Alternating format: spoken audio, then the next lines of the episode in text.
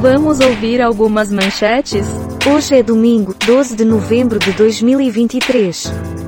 O número de notícias é 30. Dia da Independência em Angola. Nasceram neste dia Fyodor Dostoiévski, Joaquim Augusto Mozinho de Albuquerque, Vitor Emanuel e Ida.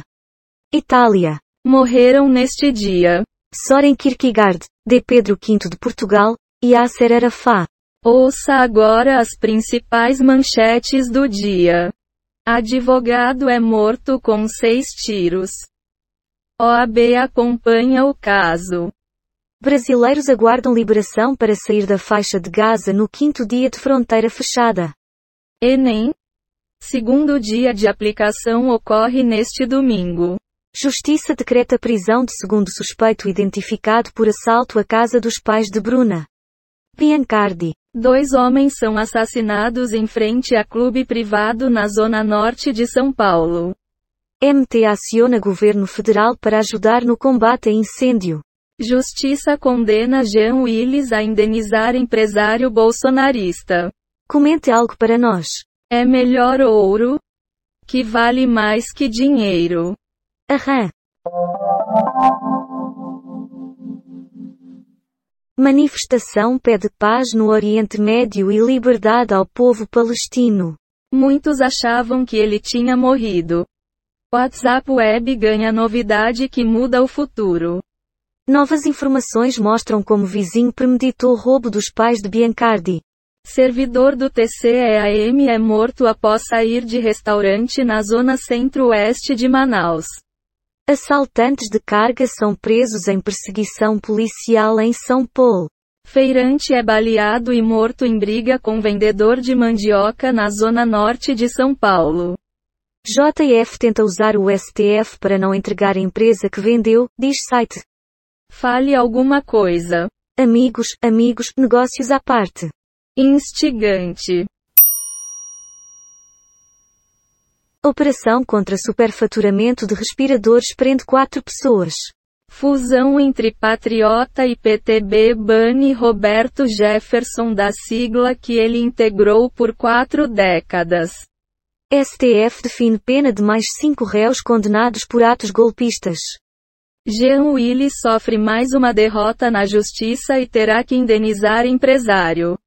Nunes reúne movimentos por moradia, área ligada a bolos, ataca invasões e pede ordem e progresso. Brasileiro suspeito de terrorismo não sabia o que era Hezbollah? Diz defesa. Relembre casos de mulheres que mandaram matar os maridos. Comente. Devagar se vai longe. Tá certo. Justiça rejeita mandados da oposição contra a privatização da Sabesp.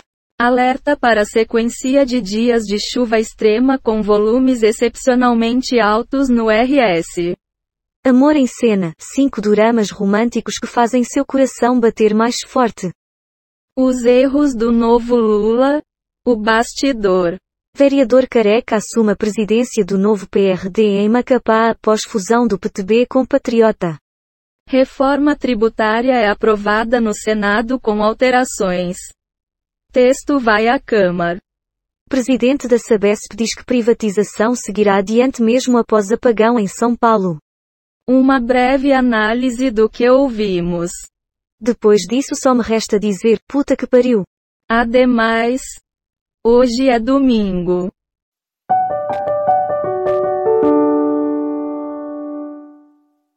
Israel vai fazer pausas de quatro horas por dia nos ataques ao Hamas. Brasileira diz que ainda tem parentes em Gaza, não quero deixar minha família morrer.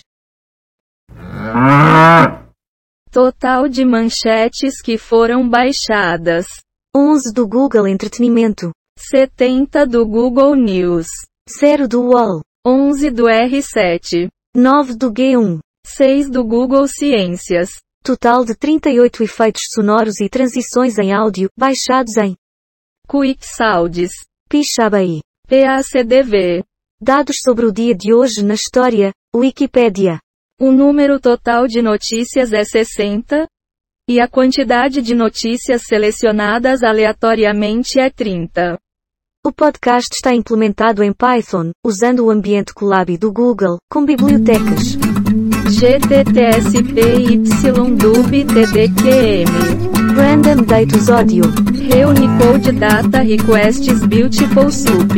Chega de podcast. As notícias terminaram.